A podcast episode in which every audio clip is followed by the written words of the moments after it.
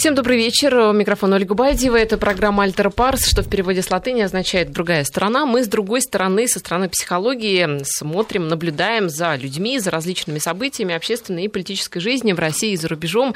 С нами наш постоянный эксперт Мария, Киселева, клинический психолог и кандидат психологических наук. Мария, здравствуйте. Добрый вечер. Итак, а, вроде бы мы уже все а, думали, что санкционный вот этот вал, он закончился, ну, по крайней мере, выдохся маховик. Но, тем не менее, на этой неделе Япония уж, да, вроде бы Европа вела, США вела, ну, проснулись японцы, решили тоже свою лепту внести и ввели определенные санкции в отношении России. Здесь э, я бы хотела поговорить не столько про японцев, хотя Япония и вообще восточная политика – это очень интересная тема, может быть, на следующий раз ее оставим. А в принципе о, психологии санкций. Ведь многие политологи говорят, что санкции имеют э, целью, во-первых, наказание, да, это вот как бы такой как раз очень психологический термин, ну и, а, во-вторых, э, какое-то предупреждение вот э, психология санкций вообще, она какова? Действительно, вопрос очень интересный, потому что, например, ну, многие из нас, простые жители нашей страны, наверное, не так сильно экономически, может быть, ощущают вот эти все санкции, но, тем не менее, а, все их обсуждают. Именно это, можно и говорить о том, что санкции носят больше какой-то даже вот такой психологический характер для, а, ну, для простых людей, а, потому что кого-то они сильно пугают, кого-то они заставляют злорадствовать, кого-то они как раз наоборот побуждают к некоторым действиям, а кто-то капитулирует и начинает как-то очень бояться. Но прежде чем опуститься на уровень простых людей, мы хотелось бы остановиться, наверное, на вообще вот этих позициях, которые свойственны не только людям, но и государствам и их сообществам. И это такие позиции в общении, которые мы всегда можем наблюдать у себя или у других. И они достаточно простые. Это позиции, э, введенные Берном, э, такие позиции были. Это позиция ребенка, взрослого и э, родителя. И интересно, что сейчас в мире разворачивается такая Э, тенденция, наверное, что, так скажем, в кавычках, цивилизованный Запад ощущает себя неким мудрым и при этом таким строгим карающим родителем, который навязывает свои правила остальному миру, считая, ставя всех остальных в позицию ребенка.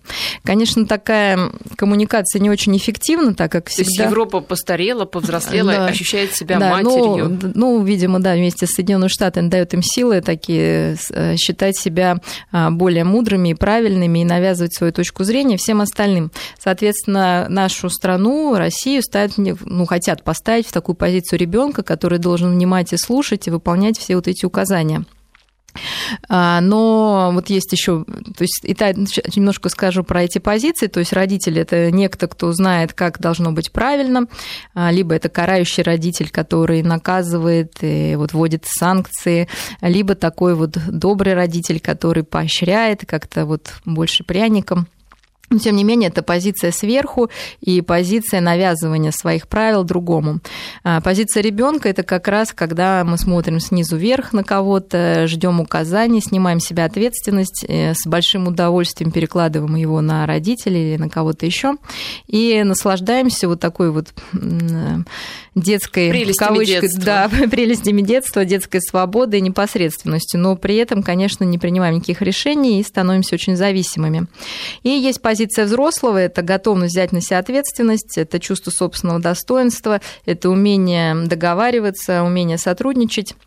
И, собственно, мне кажется, что а, наша страна пытается выступать именно на, с этой точки зрения и э, пытается логически мыслить, э, мыслить разум, ну, разумно, а не только по, на свои эмоции как-то полагаться. И очень интересно, что внутри Европы как раз эти позиции взрослые-взрослые более распространены. И это было видно как раз на когда в Шотландии должен был состояться референдум. А, почему-то Шотландию, ну, конечно, пытались как-то уговаривать, но тем не менее диалог шел все-таки более на равных, когда люди пытались договориться о чем-то, да, с помощью неких уступок, с помощью, ну, может быть, каких-то заманиваний, ну, но тем не менее, да, да, да, но то есть, по крайней мере, это был добрый родитель. Интересно, что когда на Украине случилась похожая ситуация, и, кто, и ну, например, Донецкая там область или Луганская хотели отсоединиться, то сразу получили наказание в виде шлепка то есть такая ну, больше физического насилия. Э, и совершенно по-другому стало, да, все это работать и разворачиваться. И исходя вот из того, что я говорю, получается, что вот, эм, конечно, нам навязывается такая Модель ребенка? Модель, да, модель ребенка, и от нас ждут полного подчинения, того, что мы будем заглядывать там рот и как-то очень бояться. И опять же, вот действительно сказали, санкции, это очень созвучно с наказанием, оно тоже бывает разным. Это может быть физическое наказание, да, но в случае отношений между странами физическое наказание это какое-то, наверное, военное насилие, бросить бомбу, да, то есть нам такое не могут, к счастью, применить э, Потому что даже если нас ощущают ребенком, то таким уже подростком, которого просто так за шкирку не возьмешь. А вот, тем не менее, более слабые страны, к сожалению, получают вот эти бомбежки, там и Сирия и так далее. Мы все это знаем сейчас происходящее. А, то есть следующее какое бывает наказание? Это, конечно, моральное насилие, то есть это такое унижения, и я думаю, что в нашу сторону есть да, такое несколько унизительное отношение, когда считают, что мы какие-то непонятные, нецивилизованные, и живем, а, собственно, не так, как хотелось бы а, нашим родителям, в кавычках. Вот. И, конечно, два других наказания, которые сейчас особенно то есть они встречаются в жизни, когда родители наказывают, да, и вот нас пытаются наказать за некоторые изоляции. А, кстати, очень модное наказание сейчас у родителей, когда изоляция, это что, пойди посиди в своей комнате, а вот, а мы пока здесь порадуемся жизни. Или в детском садике, когда ребенка А мы сажают... с другими детьми пойдем да, в кино. Да, да, да. А в детском саду тоже есть сейчас такие вот стульчики, банкеточки, куда вот изолируют э, какого-то плохо э, себя ведущего ребенка. А, и вот еще одно наказание, это, конечно, лишение удовольствия, то есть это вот эти санкции, что теперь кто-то не может выезжать, кто-то не может получать какие-то деньги, да, вот, ну, как вот родители наказывают, сегодня получишь на мороженое, да, вот, то есть вот совершенно такое все очень похожее из простой жизни а, мы наблюдаем сейчас на мировом уровне. А скажите, а вот какое наказание в психологии, оно самое действенное на ребенка, я имею в виду? Ну, то есть правильно ли Европа поступает, например, если она считает нас детьми, применяя к нам а, вот эти вот два последних вида лишения удовольствия и изоляции? А, вот, к сожалению, многие исследования подтверждают сейчас, что наказание не является эффективным, потому что оно ничему не учит. Оно учит бояться или ненавидеть. И вот мы сейчас можем сначала поговорить немножко о реакциях, да, которые угу. сейчас, ну, то есть как государство, я считаю, что мы пытаемся выдерживать эту взрослую позицию, из нее на самом деле очень легко свалиться либо в родителя, начать поучать, либо в ребенка, начать оправдываться, а, но мы стараемся договариваться и сотрудничать, искать э, какие-то цивилизованные пути решения.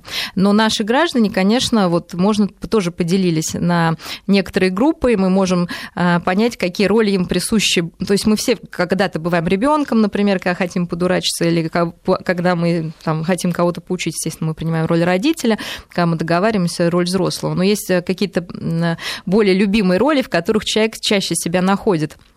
И э, здесь мы тоже видим, что э, наши э, сограждане, некоторые, конечно, впали ну, вот именно в детскую позицию, но разную. Кто-то очень испугался, да, которые сейчас вот кричат повсюду, что нас изолируют, и все, мы теперь будем одни здесь сидеть всю жизнь, и как же так? В общем, все это ужасно. Конечно, это вызывает какое-то некоторое недоумение, потому что ну, уже сейчас сложно, мне кажется, кого-то как-то изолировать, когда такие средства коммуникации и вообще всяческие свободы уже назад вряд ли могут пройти обратно, ну, как бы свернуться, да, назад.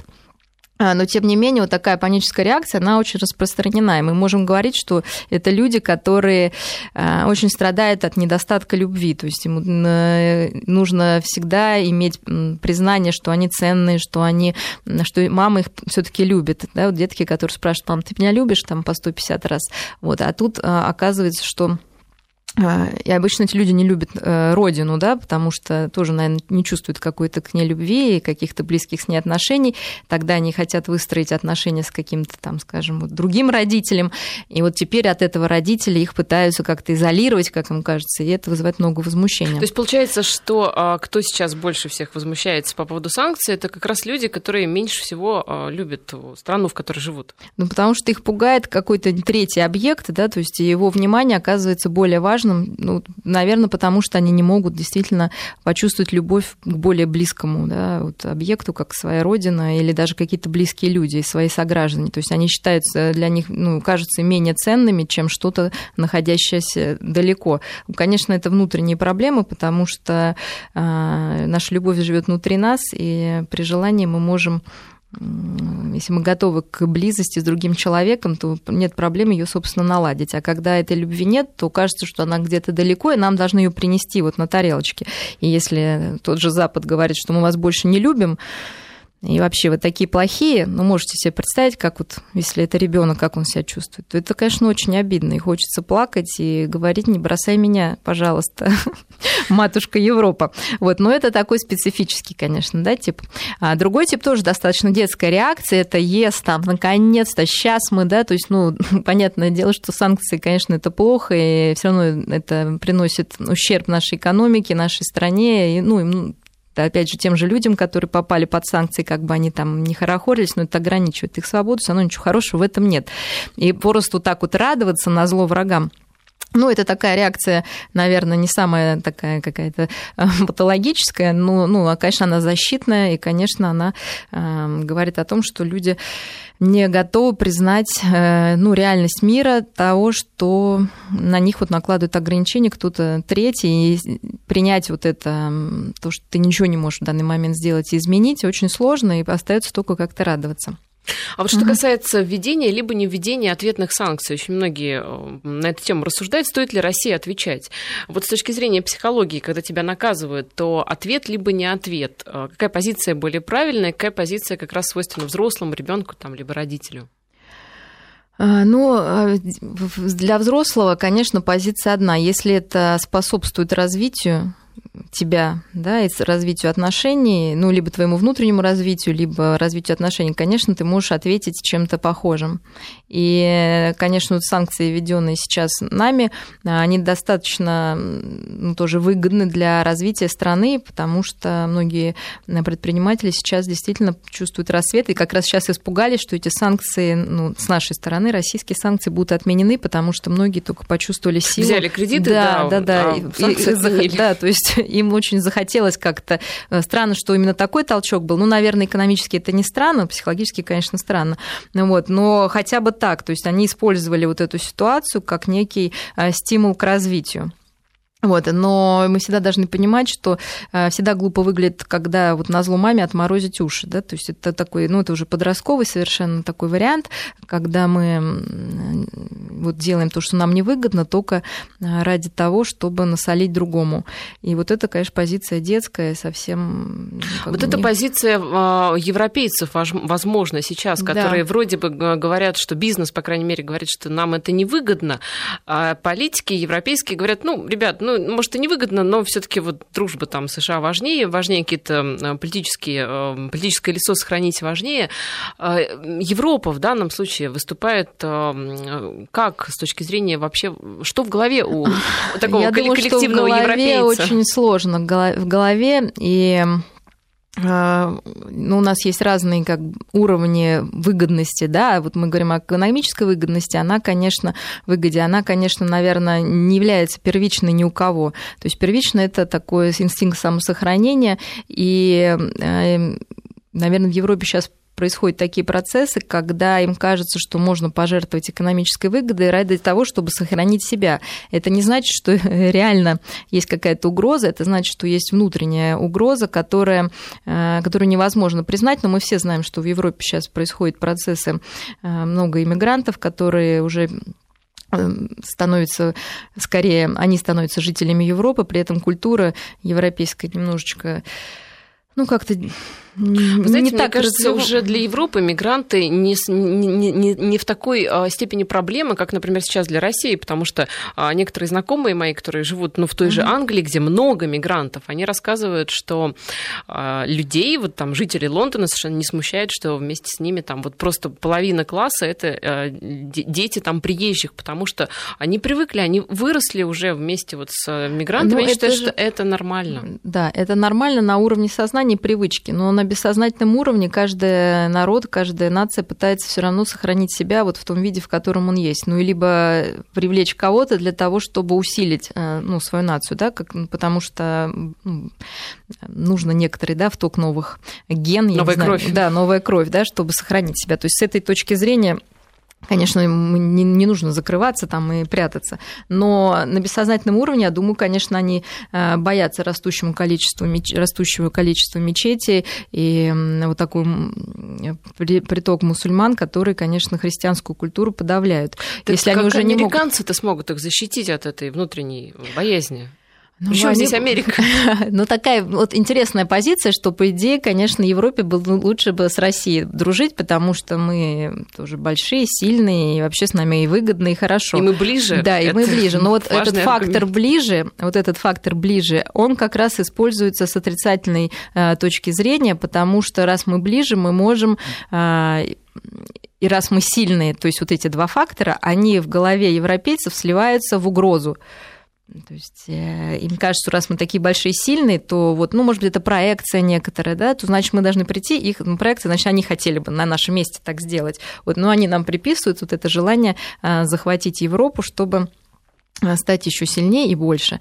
И... Но ведь, с другой стороны, они ведь тоже объединились, да, маленькие европейские государства в большой Евросоюз, они тоже стали, ну, условно, в кавычках, все таки наверное, большими и сильными. Но оказалось, что это привело тоже к большим противоречиям внутри, и скорее это их больше раздирает. А мы как-то вот такая, как они говорят, такая большая, загадочная, непредсказуемая страна, имеющая тенденцию к бесконечному расширению. Такую вот характеристику мне дал датский э, журналист, который, кстати, работал в издательстве, том, которое опубликовала тогда, помните, карикатуру на пророка Мухаммеда, угу. вот из всем известная, то есть достаточно такой он ну, как сказать, рисковый человек, да, и при этом вот он так описывает Россию, да, много здесь живший, э, и и поэтому она пугает. То есть он рассказал, что по опросам, по социологическим датчане, на, 6, на вопрос, считаете ли вы, что Россия угрожает Дании, 60% ответило, что да.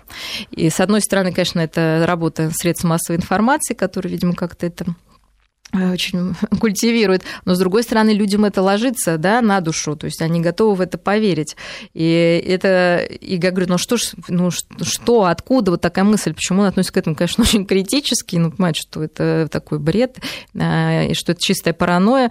И вот он говорит, что вот потому что мы вот такие большие, непонятные и расширяющиеся вот в их сознании, то есть им непонятно. Ну, потому как... что мы да. в одном ряду с лихорадкой Эбола, видимо, Ну поэтому. да, да, да, поэтому вот такая, что-то такое непонятное, вот раз, ну как им кажется, растущая, хотя, собственно, особо у нас каких-то таких тенденций, наверное, реальных нет, а вот фантазийные, они присутствуют, а, как вот черная дыра, которая поглотит весь мир. Но я думаю, что, конечно, дальше-то подоплека везде экономическая, вот, поэтому, наверное, действительно это выгоднее нас как-то ослабить, э, чтобы то есть все-таки вот страшно, возвращаясь да. к тому, почему Европа поступает. А Америка как... далеко, понимаете, она угу. там где-то, она не придет к тебе там через дорогу, грубо говоря, через границу не зайдет вот так вот, да, не постучит в дверь и не скажет, здрасте, я здесь. То есть какое-то вот это расстояние психологически, да, да, да, да, оно психологически оказывается очень важным, вот это океан разделяющий, то есть она где-то там далеко, и вот она такая более, наверное, сильная и понятная,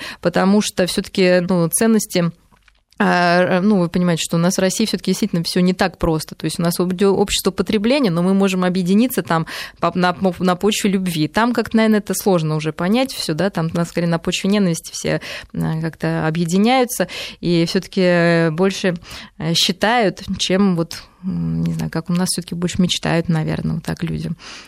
Вы знаете, по поводу санкций и э, реакции на эти санкции населения, я услышала интересную такую фразу в одном из э, разговоров политологов о том, что сейчас народ выступает как команда из-за санкций. Вот это, очень, вот это очень, да, да, вот это очень интересная реакция. Вот объясните это с психологической точки зрения. Ну, всегда легче объединиться против как против чего-то, да, чем, ну, это так, так достаточно, ну, просто так устроен человек, что когда есть угроза виду или какому-то сообществу, он имеет тенденцию защ... ну, объединяться, чтобы э, защитить себя просто на инстинкте самосохранения. И, ну, это хорошо, то есть, ну, получается, что э, у нас оказалось слишком мало таких людей, которые вот заплакали, да, из-за того, что их разлюбили и вот теперь их изолировали. В большинстве люди, конечно, объединились и сказали, давай, там, сейчас мы покажем вам, мы тоже что-то там можем. Что-то сделаем. Но вот интересно, кому комплементарно подходит э, вот такая роль ребенка, навязываемая в кавычках цивилизованным Западом, это, конечно, Украина, которая вот совершенно э, готова принять, э, принять вот все, что ей навязывается извне, и при этом снять себя полную ответственность за происходящее. То есть у нее вообще расщепление, то есть хороший Запад, который поставляет ей хорошие идеи, плохая Россия, которая делает все плохое, происходящее в России.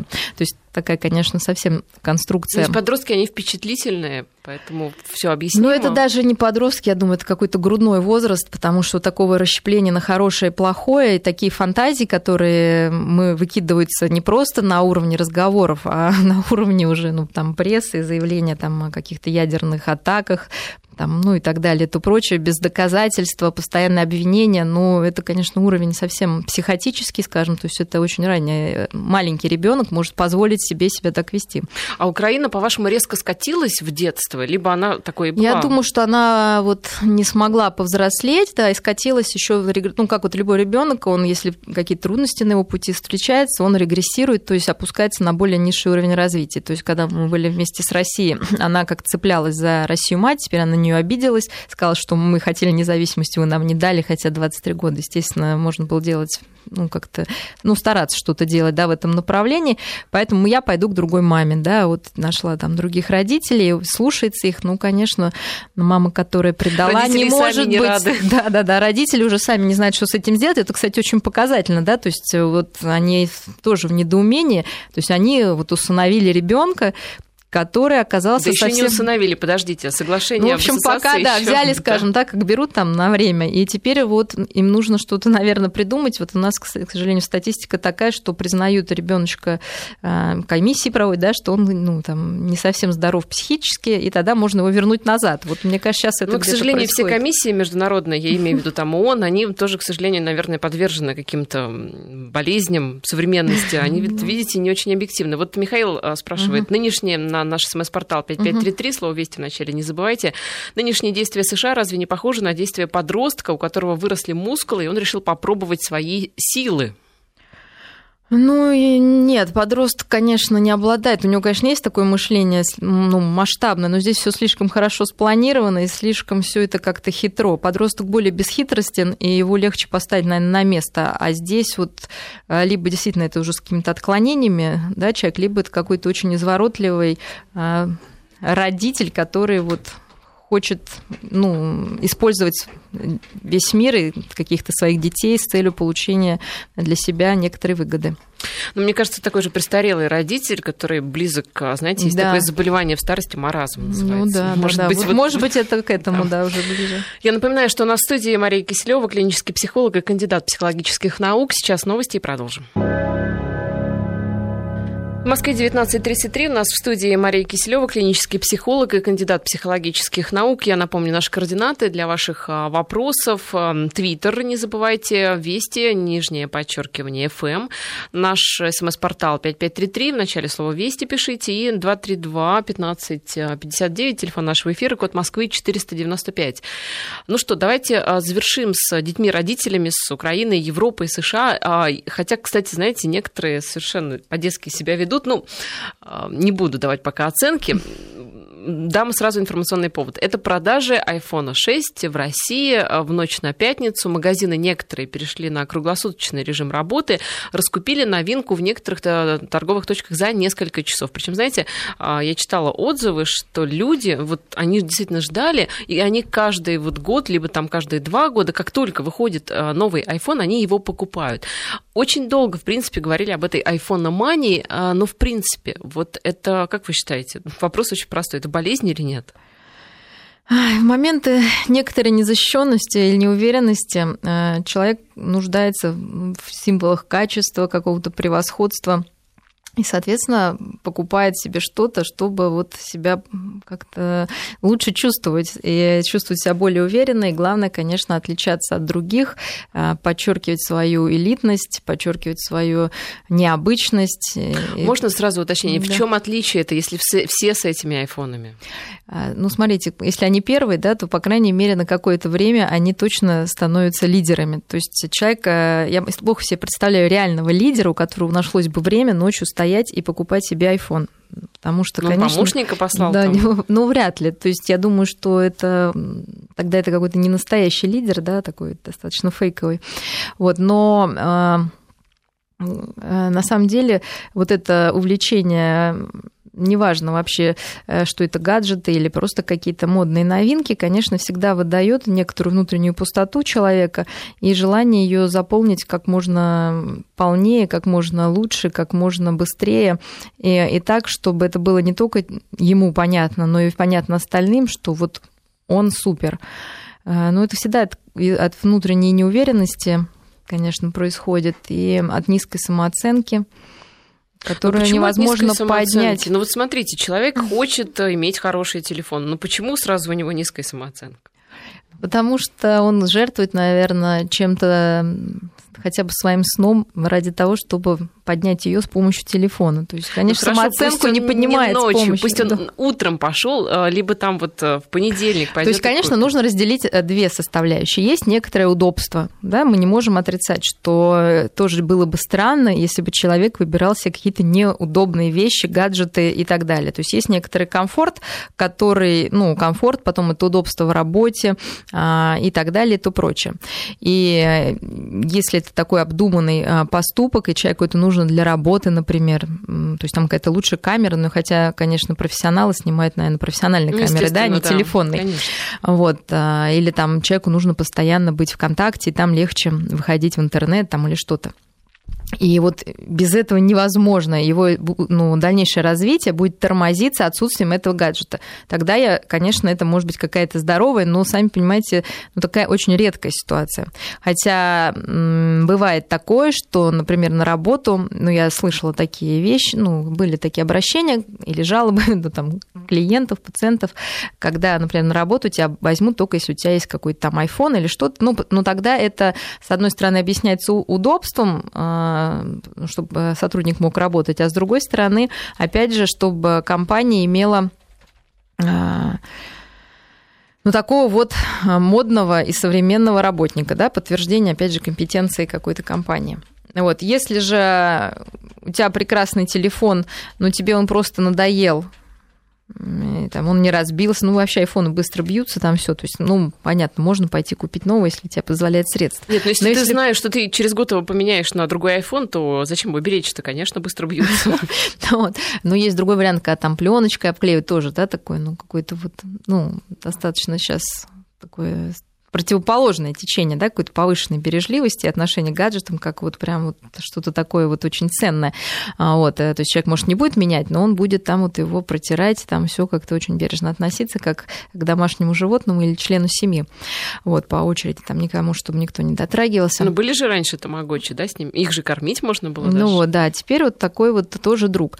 То есть, ну, мы даже вот подходим к тому, что это и друг, да, вот этот э, телефон или гаджет, или машина там новая, которая меня меняет. А это и друг, с одной стороны, это и подтверждение твоей компетентности, подтверждение твоей успешности. Это символ того, что ты ну, действительно успешный человек, удачливый, и, конечно, это все навязывается извне и очень выгодно производителям, потому что, сами понимаете, если бы все пользовались одним айфоном 10 лет, то, конечно, компании просто разорились. Поэтому, ну, как ну, на уши приседать, а, понимаете, делать из этого шоу. Ну, сложно не купиться вот на это. Ну, на смотрите, всё. у нас есть э, два, по сути, да, крупнейших производителя телефонов, э, Apple и Samsung. Э, вот почему только, что касается вот и яблочники, они такие повернутые на обновлении своих телефонов? Почему владельцы Samsung ведут себя как-то ну, поспокойнее? В чем дело здесь? В чем секрет? Ну, Объясните. Э, секрет кого? В яблочниках? Да, да, ну, да. У них да. более агрессивная либо, реклама. Либо да, да, да. Но у них более агрессивная реклама. То есть и они как раз нацелены на тот сектор, который э, лучше купится на их вот эти, ну, поймается на эти крючочки, скажем, да. Э, вся реклама построена с использованием именно методов, рассчитанных вот на людей, которые считают, относят себя к более активным, к более успешным, к более, я не знаю, это им так кажется, да, вот каким-то творческим, интересным.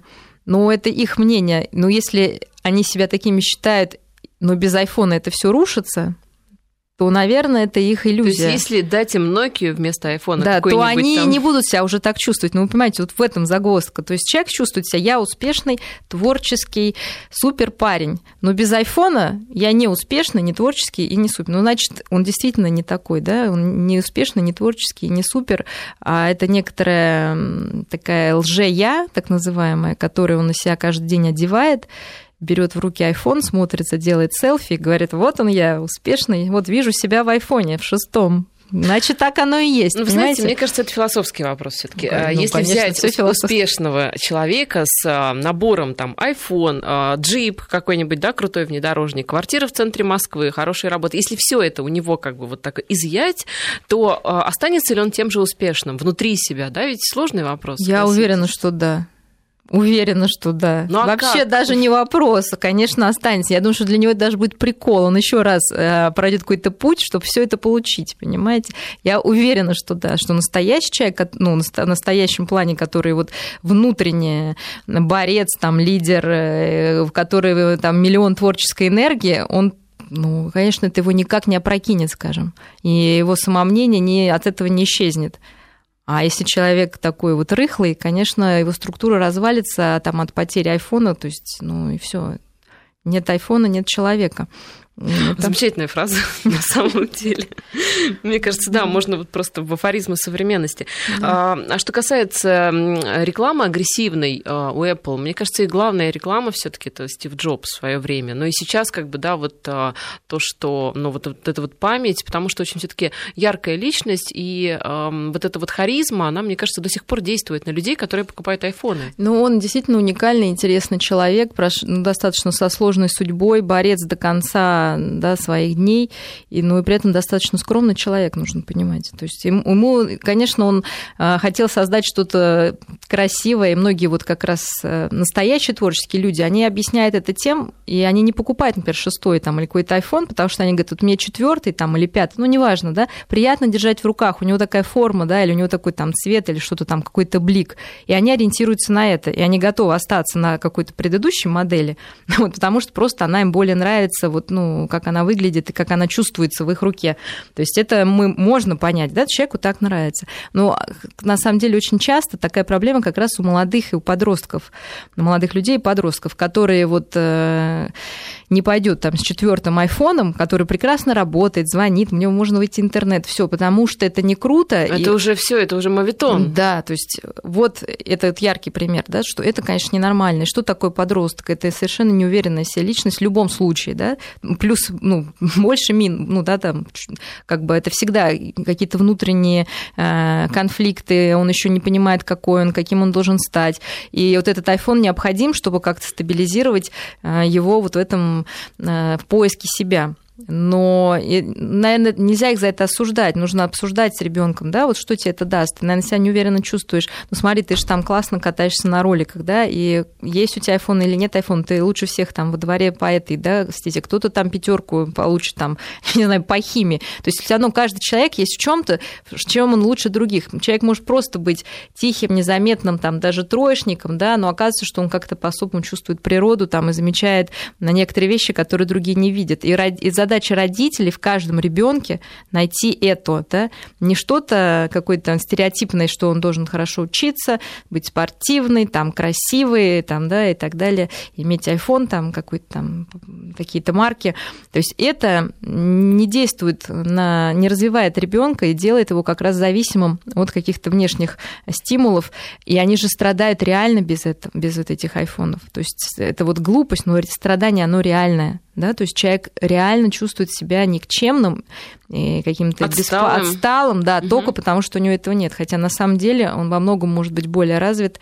чем... Здесь дело ведь абсолютно не в айфонах. Например, да. нет у него рюкзачка с а, изображением там каких-то героев мультфильмов. Ну, это было да, всегда, но сейчас это особенно, особенно заметно. И ну, задача родителей вот, вот это воспитывать и говорить, и показывать, что ты это не то, в чем ты ходишь, хотя это тоже очень важно, потому что во что ты одет, одет, ну, как бы ребенок выбирает, это, ну, всегда для чего мы вообще выбираем одежду? Чтобы себя как-то презентовать и сказать, я такой по внешнему, ну, по внешнему облику, чтобы кто-то мог понять, как вы внутренний. Когда все одеваются одинаково, этого сделать невозможно, и поэтому это не так, ну, интересно, что ли, когда все это задано уже сверху, э, что кто должен носить. И мода, кстати, нивелирует личность, а не подчеркивает да, ее, потому что все начинают ходить одинаково. В одинаковых, да. да.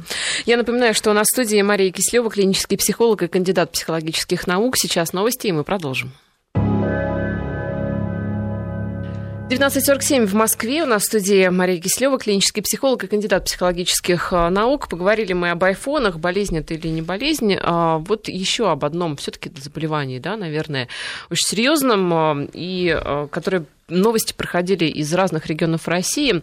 Я имею в виду распространение курительных смесей, так называемых спайсов, которые вот только на этой неделе 4 человека в Кировской области, в Сургуте погибшие, тяжело отравившиеся 250 человек. То есть масштаб проблемы сразу заметили все. Более того, из э, Республики Коми начали поступать сообщения. То есть какое-то такое ощущение, что какая-то волна просто захватила. Причем очень долго, помните, да, спорили по поводу этих курительных смесей, вроде бы, э, что их запретить там, что кто-то говорил, что это не так вредно, как наркотики, но тем не менее, вот, да, на лицо мы видим, собственно, проблему а, наркомании. Я сразу вспомнила наш разговор о курении. Вы говорили, mm-hmm. что а, курение это а, стремление человека возместить какой-то недостаток радости в его жизни. Mm-hmm. Вот э, применительно к наркомании это то же самое? Это то же самое, но, конечно, там больше дыра, которую закрывают наркотиками. То есть курение это, конечно, Озоновая так... дыра, она да, больше. Да, да, да. То есть э, э, долго считалось, что курение это такой... Ой, наркомания, наркомания это скорее ну, во-первых, сначала считалось, да, что в обществе, что это какой-то грех и слабость, от которого нужно избавиться усилием воли. Ну, естественно, что это не ну, так же, как и алкоголизм. Да, да, да. Но, к сожалению, это не так. Дальше считалось, что это болезнь, с которой человек ничего не может делать. И именно болезнь заключается в том, что э, человек не может остановиться, даже если ему хочется. В этом ну, основной симптом болезни, плюс отрицание вот того, что это болезнь. Такие две противоположные да, составляющие. Э, но при этом не снимается ответственность человека за то, что он должен за его действия. То есть нет ответственности за болезнь, потому что а, она не лечится усилием воли, не, он не может от нее избавиться усилием воли, но снимается, а, но не снимается ответственность за те действия, которые человек вообще принимает э, в своей жизни, и в частности в борьбе с этой болезнью. Вот. Дальше была такая тезис выдвинут, что это такое перманентная э, тяга к самоубийству, то есть человек себя медленно уничтожает, и считалось, что основной причиной является глубокая депрессия, которую человек, собственно, ну, не одним каким-то актом да, э, борется с ней, самоубийственным, а именно уничтожает себя потихонечку, а, медленно, но верно, потому что в любом случае а, жизненный, жизненный срок человека, страдающего наркоманией, он, конечно, короче. Вот. Но дальше стали разбираться еще глубже, и оказалось, что вот употребление наркотиков – это такая защитная адаптивная реакция людей, которые, и она нацелена, связана с тем, что без них действительно непереносима их жизнь, и э, наркотики помогают им э, справиться со внутренним страданием, которое очень часто связано как раз с чувством собственной никчемности, бесполезности, и при этом э, с очень высокими такими требованиями к себе такое вот состояние.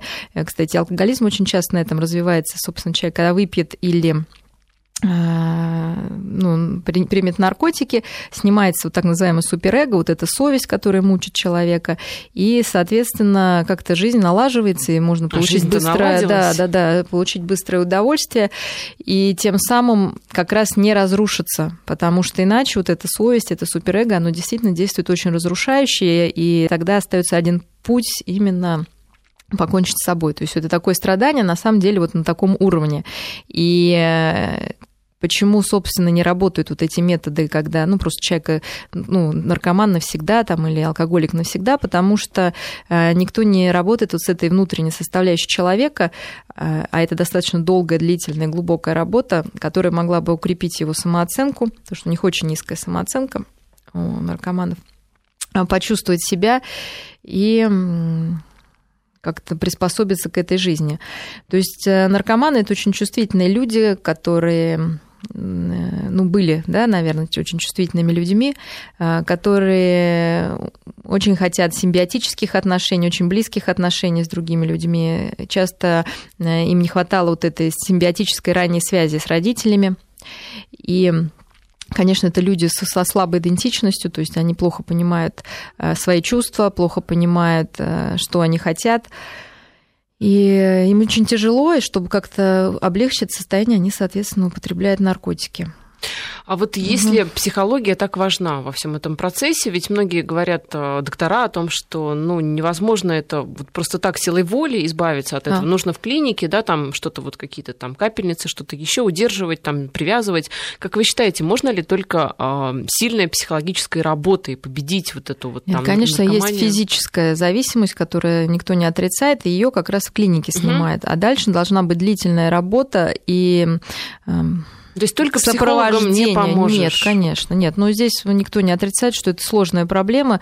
А, естественно, сначала человеку плохо, все, ну, какой-то обстановке он находит этот наркотик, обычно там друзья предлагают, или кто-то Э, и дальше вот, ну, сначала психологическая и физиологическая зависимость, они как-то параллельно развиваются, и, соответственно, от обоих надо избавляться, потому что от обеих, потому что, ну, одно другое не исключает. Просто вопрос в том, что после снятия вот этой физической зависимости, хоть насколько это должен работать э, психолог, причем может, может быть всю жизнь с этим человеком. Тогда э, вместо наркотика будет психолог, который будет это собирать, этого несчастного человека, который, ну, обычно, ну, реально не виноват виноват в том, что он оказался в этой ситуации. Виноват лишь в том, что, наверное, вот избрал не тот способ для облегчения собственных страданий.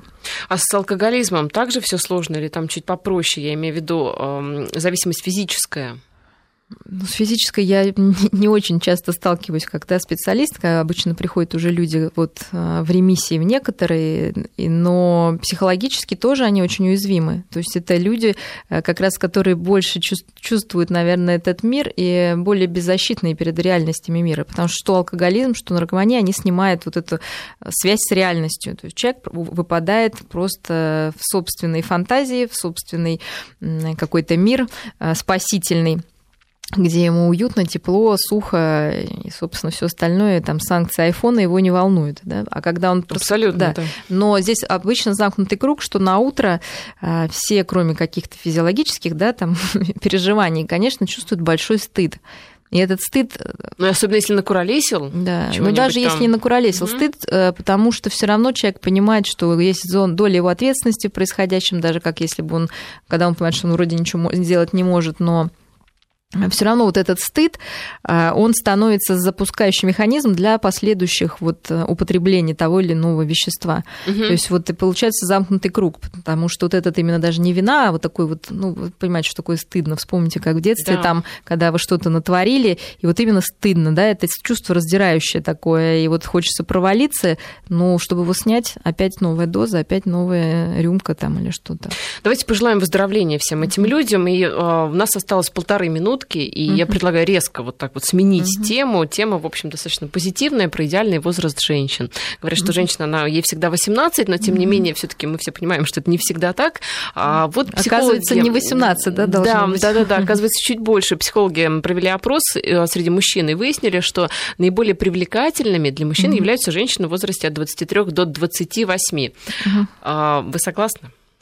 Э, ну, с точки зрения каких-то, наверное, ну, я не знаю, какой там был четкий вопрос, и все мужчины, которых я спросила, и все спросили, что значит привлекательный, вот, смотря, наверное, для чего. Ну, в общем-то, это, наверное, совпадает с какой-то логикой развития, потому что 23 женщины уже имеют вот именно какую-то, ну, она достаточно состоявшаяся, у нее есть какие-то уже, э, ну, личности, лицо, да, и в то же время она уже физически она еще прекрасно выглядит, и что самое главное, что это идеальный фертильный возраст, то есть э, возраст для родов, возраста беременности, для того, чтобы продолжить потомство. И, конечно, мужчины не могут это не чувствовать. А дальше, я думаю, что у всех все индивидуально. Кто больше ценит какие-то внутренние качества, наверное, с годами, ну, при хорошем стечении обстоятельств, женщина становится более интересным человеком. Вот. А кто, конечно, больше ценит какую-то сексуальную... И, кстати, в сексуальном плане тоже к 40 годам, там, к 38, да, да то есть это пик. Угу. Вот, а дальше общем, уже... На вкус и цвет, да. как обычно. Спасибо за разговор. Мария Киселева, клинический психолог и кандидат психологических наук.